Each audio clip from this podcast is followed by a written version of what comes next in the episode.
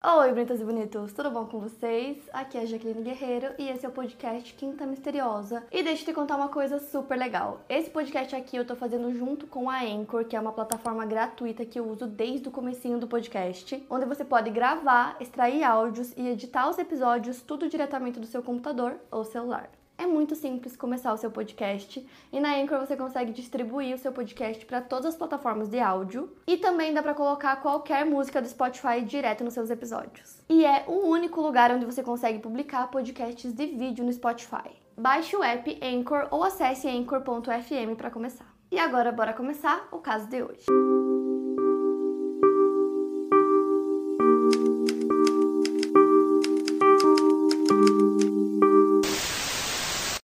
Bishop nasceu em 24 de abril de 1965 e cresceu em Braintree, Massachusetts, uma cidade ao sul de Boston. Amy é filha de Judith e Samuel Bishop e tinha um irmão três anos mais novo chamado Seth. A infância dos dois foi muito boa, eles eram muito próximos como irmãos. Amy era um pouco mais parecida com seu pai, que era professor da Universidade de Northeastern, no departamento de artes, ela era mais ligada aos estudos. Já o Seth tinha interesses mais parecidos com o da mãe deles, que adorava cavalos, ela era uma mulher envolvida na política local, fazendo parte do Braintree Personal Board, e ele também adorava o ar livre e era um ótimo violinista. Amy era uma aluna dedicada no colégio, mas ela era quieta, ela passava quase despercebida na Braintree High School. Tanto ela quanto seu irmão escolheram a universidade em que o pai deles lecionava para realizarem suas graduações. A Amy escolheu biologia e no curso ela conheceu o James Anderson, e seu apelido era Jim, que acabaria sendo seu futuro marido. Em 1985, a casa da família foi invadida, tendo itens valiosos e joias roubados. O assalto fez com que o pai da Amy comprasse uma espingarda calibre 12, a qual ele mantinha descarregada dentro do armário do seu quarto para que a família ficasse mais segura caso outro episódio de invasão acontecesse. No ano seguinte, em 1986, o Seth se formou na escola e ele era calouro de engenharia elétrica na universidade. No dia 6 de dezembro do mesmo ano, a Amy estava com 21 anos e ela tinha discutido com o pai dela e acabou ficando chateada, subiu para o quarto dela. Então o pai dela saiu de casa para fazer algumas compras de Natal. A mãe dela tinha saído cedo naquela manhã para levar o cavalo em uma cidade próxima e voltaria por volta das duas da tarde para casa. Então a Amy ficou sozinha em casa com o Seth, que tinha 18 anos, e ele estava em casa porque ele queria lavar o carro. A Amy estava carregando a espingarda do pai dela no quarto dela. Depois que a casa foi invadida no ano anterior, ela começou a ficar muito ansiosa. E nisso o Seth termina de lavar o carro, então ele sai para fazer umas compras, volta para casa. Nessa altura, a mãe deles também já tinha chegado, então os dois estavam juntos conversando. E eles estavam na cozinha. A Amy ainda estava no quarto, mexendo, né, com a arma, ela estava tentando descarregar a arma, e nisso a arma acaba disparando em direção ao espelho do quarto dela. Então ela decide descer é, pro primeiro andar e pedir ajuda pro Seth para descarregar a arma. Nisso, o Seth tinha ido até a sala, tinha ligado a TV e estava voltando para a cozinha. Então, nesse momento que ele estava voltando para a cozinha, ela estava chegando também com a arma. Aí ela disse que ela estava tentando descarregar a arma, ela não conseguia. A mãe dela pediu para ela não apontar a arma para ninguém, porque era perigoso, né? Porque a arma estava carregada. E aí o Seth falou para ela apontar para o teto. Ele era membro de um clube de armas local, tanto o Seth quanto o pai deles também. E aí ele dá esse conselho para ela, mas de alguma forma é, a arma acaba disparando e acertando o peito do Seth. Depois disso, a Amy fugiu de casa. Ela deixou a mãe e o irmão lá e fugiu levando a arma com ela. Ela vai até uma concessionária chamada David Inger Ford. Chegando lá, tinham dois mecânicos no local. Ela aponta a arma para eles e exige que eles deem um carro para ela. Ela fala assim que ela tinha brigado com o marido e que ela tava com muito medo dele porque ele poderia matá-la e ela queria um carro. Só que aí, poucos minutos depois, a polícia chega no local é, eles não deram o carro para ela, então ela tava, tipo, escondida atrás de um carro, assim, agachada, com a arma. Então a polícia chega, ela não quer soltar a arma de jeito nenhum, então eles só conseguem pegar a arma depois que um dos policiais vem por trás dela, segura ela para pegar a arma. E aí eles viram que a arma tava carregada e que ela tinha um cartucho extra no bolso dela. Então a Amy foi presa, eles levaram ela pra delegacia e chegando lá, ela deu a versão dela dos fatos do que teria acontecido naquele dia. Ela disse que depois que a casa deles foi invadida, ela começou a ficar muito ansiosa, principalmente quando ela ficava em casa sozinha. Então, depois que o irmão saiu e ela ficou sozinha, ela foi até o quarto do pai, pegou a arma, carregou, como o irmão dela tinha ensinado, e aí depois ela tentou descarregar a arma, mas ela não conseguiu e que a arma acabou disparando contra o espelho dela. Depois disso, ela disse que ouviu é, no primeiro andar a mãe dela com o irmão e decidiu descer para pedir ajuda pro Seth para que ele descarregasse a arma. Ela disse que foi um acidente, que ela não pretendia tirar no próprio irmão. Inclusive, ela disse que achava que tinha deixado a arma cair no chão enquanto ela fugia, que ela não se lembrava muito das coisas e que ela achava que tinha quebrado algumas coisas na cozinha, mas não que tivesse acertado o irmão. E o Seth não sobreviveu, ele acabou falecendo logo depois. A Amy foi liberada sob custódia, a família foi, buscou ela e nisso a polícia começa uma investigação. E a polícia levou 11 dias para conseguir conversar com a família. Eles não queriam falar com a polícia porque eles diziam que eles estavam muito perturbados depois do que tinha acontecido. E a polícia confirmou e determinou que a morte foi acidental causada por arma de fogo. Os pais da Amy falaram sobre o caso, logo que aconteceu, eles disseram entre aspas: Nós sabemos o que aconteceu 24 horas atrás com nosso filho Seth, foi um acidente. Independente de todos os dedos apontados da polícia local, polícia estadual e do escritório da Procuradoria Distrital, não há nenhuma evidência de que a morte do Seth não foi um acidente. E mesmo sendo muito doloroso o que tinha acontecido, a família continuou morando na mesma casa em que o acidente aconteceu. A Amy não passou por nenhum aconselhamento ou terapia relacionados ao incidente, ela também nem falou sobre carregar alguma culpa pela morte do irmão, e ela decidiu depois disso se concentrar nos estudos. Em 1988, a Amy se forma bacharel em biologia pela Universidade de Northeastern e logo no ano seguinte ela se casou com seu então namorado James Anderson na All Souls Church, mesma igreja em que o funeral do Seth foi realizado. Só que aí a Amy e o seu marido James se mudam para Birch Lane, na costa norte de Massachusetts, e juntos o casal teve quatro filhos, sendo três meninas e um menino mais novo que recebeu o nome de Seth em homenagem ao seu tio.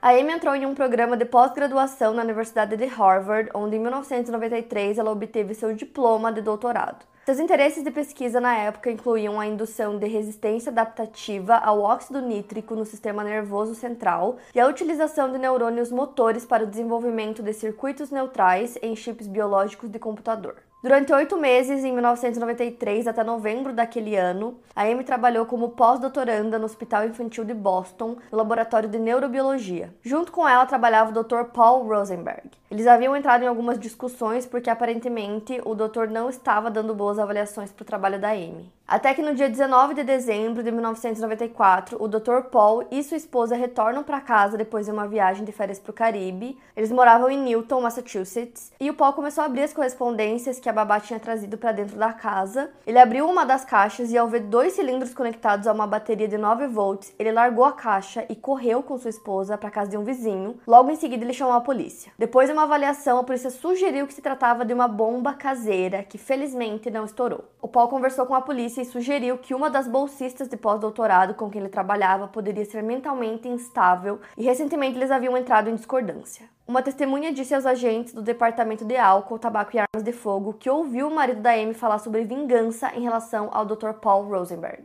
Diversas pessoas foram entrevistadas pela polícia como suspeitas do caso, dentre elas a Amy e o seu marido James. A Amy foi considerada suspeita justamente pela discussão recente que ela teve com o doutor. Os investigadores tentaram conversar com ela em abril de 1995, mas ela se recusou a deixar eles entrarem em sua casa. Então eles quebraram uma janela para poder entrar no local e dentro da residência eles encontraram itens que poderiam ser utilizados na confecção de uma bomba caseira, mas testes não conseguiram conectar esses itens à bomba recebida pelo Paul no ano anterior. Tanto Amy quanto James forneceram amostras de caligrafia, mas se recusaram a passar por um teste de polígrafo. A polícia confiscou os notebooks e o computador da casa e descobriram que a Amy estava escrevendo um romance sobre uma mulher que matou seu irmão e tenta se redimir se tornando uma cientista de sucesso. Ela começou a trabalhar nesse livro no clube de redação de Hamilton, um grupo informal de aspirantes a escritores em Massachusetts. Algumas pessoas do clube gostavam dela, outras não, pois diziam que ela era arrogante. Segundo um amigo e colega do grupo de escritores, a Amy escreveu três romances inéditos, um dos quais apresentava uma cientista trabalhando para derrotar um possível vírus pandêmico e lutando com pensamentos suicidas sob a ameaça de não ganhar estabilidade. A Amy é prima de segundo grau do romancista John Irving e aparentemente via a escrita como sua passagem para fora da vida acadêmica. Alguns membros do clube disseram que ela frequentemente citava seu diploma em Harvard e seus laços familiares com Irving para aumentar sua credibilidade como uma escritora séria. Já o caso da bomba acabou chegando em um beco sem saída, ninguém foi formalmente acusado. Além da Amy, os demais suspeitos foram inocentados. Depois que saiu do seu doutorado até o ano de 2002, a Amy teve várias bolsas e cargos como instrutora na Escola de Medicina de Harvard, Escola de Saúde Pública de Harvard, na área médica de Longwood e no Centro Médico Beth Israel Deaconess. Em 2003, a Amy e sua família se mudam para Huntsville. A Amy ingressou no corpo docente do Departamento de Ciências Biológicas da Universidade do Alabama, no campus de Huntsville, como professora assistente no mesmo ano, lecionando para cinco cursos diferentes. A universidade dá aos professores seis anos para que eles consigam se estabilizar com cargos permanentes. Caso isso não aconteça, eles são demitidos. Então, em 2009, a Amy tinha 44 anos. Ela aplicou para um cargo permanente e mais procurado na universidade como professora,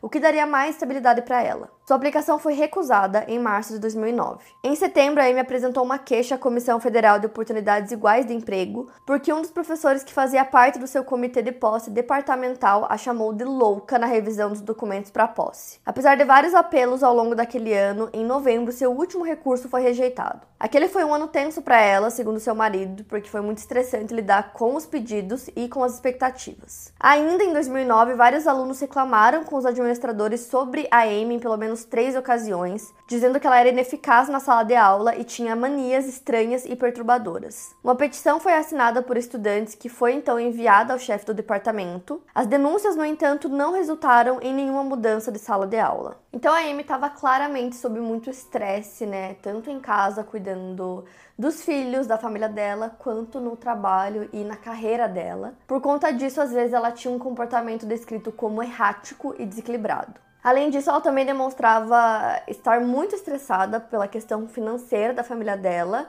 O marido da Amy trabalhava meio período, então a maior parte da renda familiar vinha da Amy. O James trabalhava na BizTech, que é uma empresa que financiou em mais de meio milhão de dólares uma incubadora de células projetada pela Amy, com a ajuda do marido, que era biólogo e engenheiro da computação. O CEO da empresa, Dick Reeves, esperava que a Amy ganhasse muito dinheiro vendendo o dispositivo, porém muitos especialistas apontam que a indústria não precisa de um dispositivo que custa 30 mil dólares e funciona essencialmente com uma placa de Petri, algo bem mais barato. Além disso, a Amy não conseguiu publicar uma quantidade suficiente de artigos para que ela fosse considerada apta para ter um cargo definitivo né, na universidade. Além de sempre ter alguns problemas com os alunos que ela orientava, né? Não só os alunos, mas professores, né? Colegas de trabalho também disseram que ela era muito difícil nos três anos anteriores, ela tinha publicado apenas três artigos, nos quais três dos filhos dela foram citados como autores. Além disso, grande parte dos colegas da Amy votaram para que ela não assumisse o cargo, porque frequentemente os alunos dela de pós-graduação acabavam abandonando o laboratório porque eles queriam buscar ambientes de trabalho mais agradáveis. Então, como ela não conseguiu o cargo né, definitivo, ela teria que procurar outro emprego logo que o semestre acabasse. Então, no início de 2010,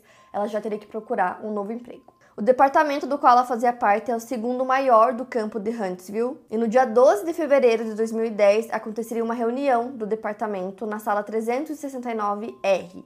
É uma sala pequena de conferências com mesa oval sem janelas, localizada em um canto do Centro de Ciência e Tecnologia Shelby, onde fica o departamento de biologia da universidade.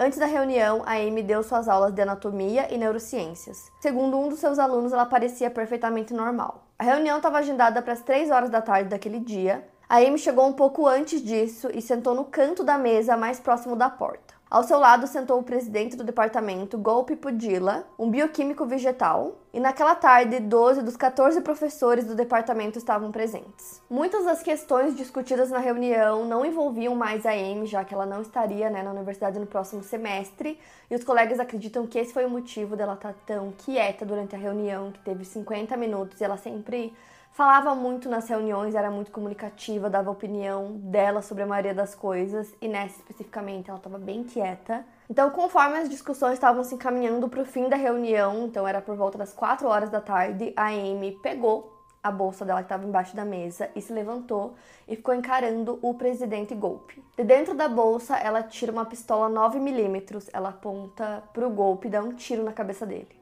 Depois ela se virou para o restante dos membros que estavam todos sentados na mesa e ela começou a tirar um a um sempre na cabeça e as pessoas que estavam presentes e sobreviveram disseram que ela tinha. Mom deserves the best, and there's no better place to shop for Mother's Day than Whole Foods Market. They're your destination for unbeatable savings, from premium gifts to show-stopping flowers and irresistible desserts. Start by saving 33% with Prime on all body care and candles. Then get a 15-stem bunch of tulips for just $9.99 each with Prime. Round out Mom's menu with festive rosé, irresistible berry chantilly cake cake, and more special treats. Come celebrate Mother's Day at Whole Foods Market. Um olhar muito frio enquanto ela fazia isso. Ela acertou a Stephanie Monticiolo, assistente do departamento, na têmpora esquerda, causando ferimentos graves. Em seguida, ela assassinou Adriel Johnson, um especialista em fisiologia gastrointestinal, depois a botânica Maria Raglan Davis. Depois ela atirou no Luiz Cruz Vera, biólogo molecular, só que a bala ricocheteou por um fragmento de osso, ficando com um pequeno ferimento no peito. Depois ela atirou em Joseph Leahy, microbiologista, que ficou gravemente ferido. Os demais conseguiram se abaixar e se esconder embaixo da mesa na tentativa de se proteger. Uma das pessoas que estavam presentes era a professora Deborah Moriarty, ela era amiga da Amy, e ela estava fazendo anotações quando a Amy começou a atirar. Ela não conseguia acreditar no que a Amy estava fazendo, os disparos tinham diferença de segundos entre um e outro. Então, rapidamente ela foi para baixo da mesa, agarrou um dos pés da Amy e implorou para que a amiga parasse. Mas suas palavras não surtiram efeito algum. A Amy conseguiu se soltar, apontou a arma para Deborah e quando ela puxou o gatilho, a arma emperrou, o que deu para Deborah alguns segundos para ela fugir. Segundo ela, Amy tinha um olhar muito maligno. Então a Deborah foi em direção à porta, saiu pelo corredor, sendo seguida pela Amy, que continuou tentando atirar nela, mas a arma continuava emperrada. Quando a Amy parou de tentar destravar a arma, ela tentou voltar para a sala de reuniões, mas os sobreviventes já tinham empurrado a mesa para a porta, deixando a porta fechada, ela não conseguia abrir, né, impedindo que ela voltasse. Imediatamente eles ligam para a polícia. Quando ela percebeu que ela não conseguiria voltar para a sala, a Amy vai até um banheiro, ela se limpa, joga a arma em um lixo dentro do banheiro. Ela pede para uma aluna emprestar o celular para ela, liga para o marido, pede para ele ir até a universidade para buscá-la e no telefonema ela fala entre aspas: terminei. Assim que ela saiu do prédio, ela foi apreendida por um policial dentro do campus antes mesmo que o marido dela chegasse. Ao todo, três pessoas morreram e três ficaram seriamente feridas. As nove pessoas que estavam na sala de reuniões naquele dia sobreviveram, deram depoimentos para a polícia contando todos os detalhes para que eles tentassem entender o que tinha acontecido. Uma coisa que aconteceu também é que logo depois que a Amy foi presa, os colegas do departamento de biologia disseram para a polícia que eles estavam preocupados que ela pudesse ter plantado uma bomba de herpes no prédio do departamento que espalharia o vírus pelo local. Eles expressaram essa preocupação porque ela já tinha trabalhado com o vírus da herpes em seu pós-doutorado e porque em um dos três romances que ela tinha escrito ao longo da vida, ela descreveu a disseminação de um vírus semelhante ao vírus da herpes em todo o mundo e o vírus descrito por ela causava abortos espontâneos em mulheres grávidas. A polícia fez buscas no local e não encontrou nada nesse sentido. O investigador de polícia Charlie Gray revistou o prédio e encontrou uma jaqueta feminina manchada de sangue e uma pistola 9mm dentro de um cesto de lixo no banheiro feminino do segundo andar do Shelby Center. O marido da Amy, James, foi brevemente detido, mas logo em seguida liberado. Depois do tiroteio, quando a polícia foi conversar com a Amy, ela não explicou o motivo das suas ações, ela também nem sequer admitiu o que ela tinha feito. Quando eles perguntavam para ela, ela dizia: "Não fui eu, eu não estava lá". Isso não aconteceu. E aí quando eles perguntavam, né, sobre a morte dos outros professores, ela dizia que isso era impossível porque eles ainda estavam vivos. Então, assim, o primeiro motivo que a polícia conseguiu ligar, né, ao que a Amy tinha feito era o fato de que ela tinha aplicado para uma vaga de professora, a qual ela não conseguiu. Inclusive, ela foi rejeitada, né? Então, ela tentou várias vezes, ela entrou com aqueles recursos, né? Várias vezes, no fim, ela realmente não conseguiu, foi rejeitada para vaga. Então, eles acreditavam que ela tinha desenvolvido uma raiva profunda por conta disso, e aí ela decidiu bolar um plano de vingança. Inclusive, é, o tiroteio né, aconteceu exatamente três meses depois do último recurso dela ter sido negado. Uma coisa também é que ela não é, tentou de maneira alguma se esconder, por exemplo, sei lá, não usou nenhuma máscara, ela entrou normalmente no departamento, enquanto ela cometia o crime, ela olhava na cara de cada uma das vítimas. Um dos sobreviventes, chamado Joseph, disse que naquele dia ele acreditava que todo mundo que estava dentro da sala seria morto. A Amy foi acusada de homicídio capital e também recebeu três acusações de tentativa de homicídio. Uma semana depois, o marido da Amy dá uma entrevista para um jornal e aí ele disse que ele não tinha ideia desse plano dela de vingança, que ele não fazia ideia que ela faria aquilo naquele dia. Ele disse também que ele nem sabia que ela tinha saído de casa com uma arma naquele dia caminho da universidade, porque segundo ele eles não tinham arma em casa, então ele não fazia ideia de nada daquilo. Só que aí um vizinho do casal disse ter visto os dois saindo com mochilas de casa na tarde daquele dia, né, em que o crime aconteceu. E aí conforme a investigação foi acontecendo, eles conseguiram chegar nas outras passagens que a Amy já tinha pela polícia, né?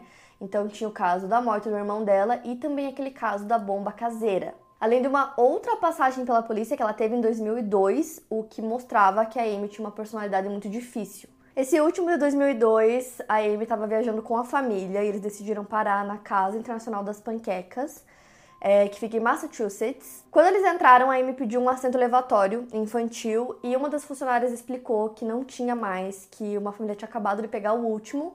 Então a Amy vai até a mesa dessa família, ela começa a gritar com a mãe da família, né, que tinha pegado o último assento, então ela começa a gritar falando: "Você não sabe quem eu sou? Eu sou a doutora Amy Bishop".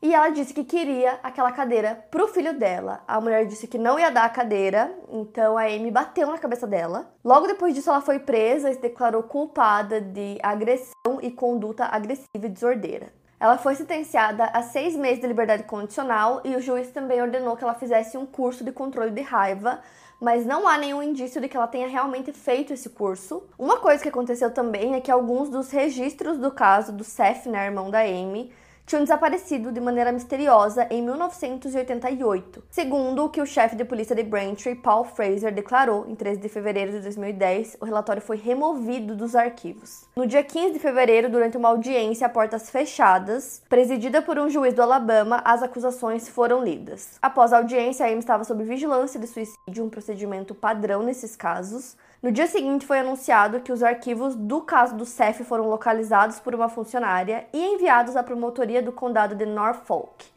O promotor distrital William Keating concluiu com base nesses arquivos que existia uma causa provável em 1986 para prendê-la e acusá-la de crimes cometidos depois que ela fugiu de casa. Como eu contei para vocês, ela tinha fugido de casa com a espingarda, foi até a concessionária, né, apontou a arma para dois funcionários e ela poderia ter sido acusada de agressão com arma perigosa, porte de arma perigosa e posse ilegal de munição. Porém, por ter passado muito tempo do incidente, eles não puderam acusá-la. Nesses arquivos do caso foi descoberto que havia uma foto do quarto da Amy que mostrava um artigo do National Enquirer narrando ações semelhantes às dela naquele dia. O artigo relatava o caso de um adolescente que, utilizando uma espingarda calibre 12, havia matado os pais do ator Patrick Duffy e então esse adolescente conseguiu um carro para sua fuga, indo a uma concessionária e apontando a arma para pessoas. O Paul Fraser, chefe da polícia de Braintree, disse que ao conversar com um dos policiais envolvidos na investigação de 1986, ele teria lhe contado que na verdade a Amy e o irmão discutiram antes do tiro ser disparado.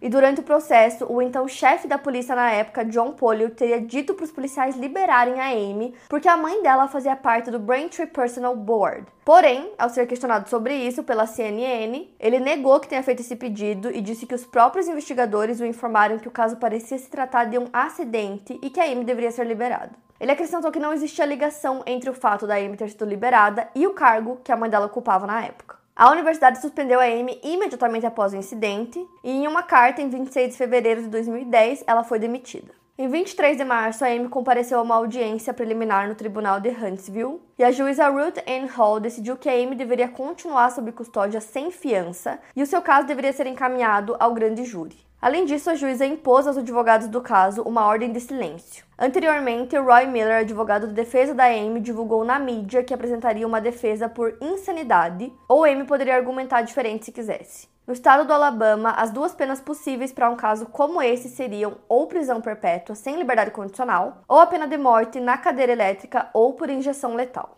A Stephanie, que foi uma das vítimas que foi atingida no tiroteio, teve os dentes de um do lado da boca arrancados, os seios nasais foram quebrados e a mandíbula também foi quebrada e ela ficou cega de um olho. O Joseph, que também foi uma das vítimas, saiu do hospital no dia 14 de abril de 2010. Um pedaço do seu crânio foi estilhaçado e posteriormente uma placa de metal seria inserida para tampar o orifício. A última bala tirada por Amy cortou seu nervo óptico direito, o deixando cego do olho direito, e ele perdeu a visão periférica do olho esquerdo. Também em abril, o contrato do James, marido da Amy, com a empresa que ele trabalhava foi rescindido. No mesmo mês, uma nova investigação foi aberta em relação à morte do Seth. E dois meses depois, no dia 16 de junho, a Amy foi acusada de homicídio doloso pela morte do seu irmão, quase 24 anos depois do tiroteio. Dois dias depois, ela tentou tirar a própria vida. Ela sobreviveu, foi levada para um hospital, foi tratada e aí ela voltou, né, para a prisão. E o marido dela reclamou que as autoridades não tinham informado ele sobre o acontecido. Em novembro de 2010, duas vítimas, a Stephanie e o Joseph, entraram com ações contra a Amy e o marido dela, exigindo compensação por danos. Em janeiro de 2011, os advogados de outras duas vítimas entraram com um processo de homicídio culposo contra o James, a Amy e também a universidade. Em setembro de 2011, a Amy se declarou inocente no caso de homicídio capital, alegando insanidade.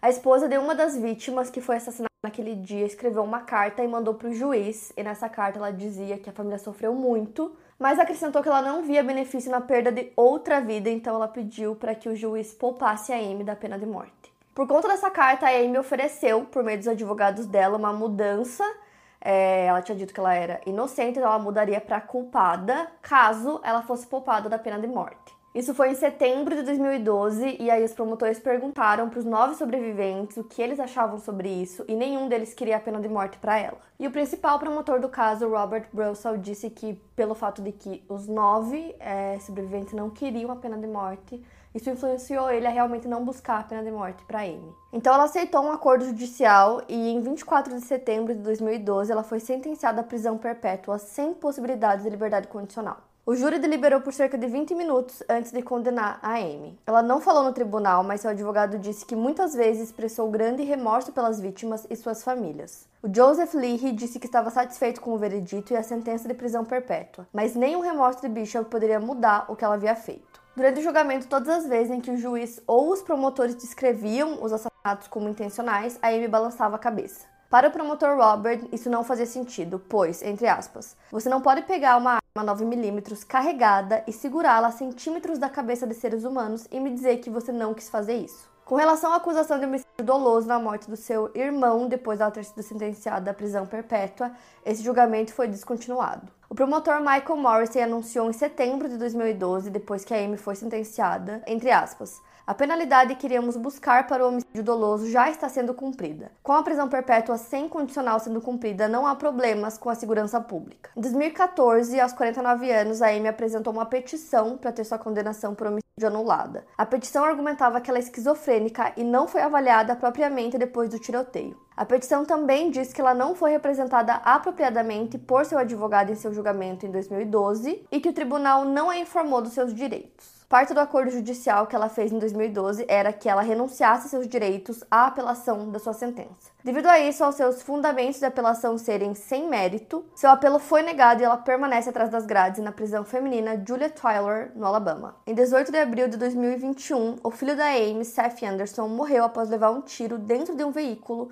enquanto saía com os amigos naquela noite. Ele tinha 20 anos e morreu em um hospital em Huntsville. O autor do disparo foi Vincent Herman. Ele foi preso e acusado de homicídio culposo. A polícia alegou que ele manuseou a arma de maneira imprudente, causando acidentalmente a morte do seu amigo. O Vincent solicitou que ele fosse julgado como menor, porque ele tinha 18 anos na época do incidente, e não teve a intenção de matar o Seth. Após o tiroteio, Vincent se matriculou na escola e começou a prestar serviços comunitários semanalmente. Qualquer pessoa com menos de 21 anos, na época de um suposto crime, pode solicitar o status de infrator juvenil. Os tribunais podem considerar uma ampla gama de fatores, como histórico criminal, idade e gravidade do crime. Quando alguém é julgado como infrator juvenil, o tribunal arquiva os autos do caso e ele não enfrenta mais de três anos de prisão. A juíza do condado de Madison, Donna Pate, marcou uma audiência para o dia 13 de outubro para considerar o pedido do Vincent para o status de infrator juvenil. Então, nesse caso do Vincent, né, que acabou atirando no amigo, que no caso é o Seth, filho da Amy,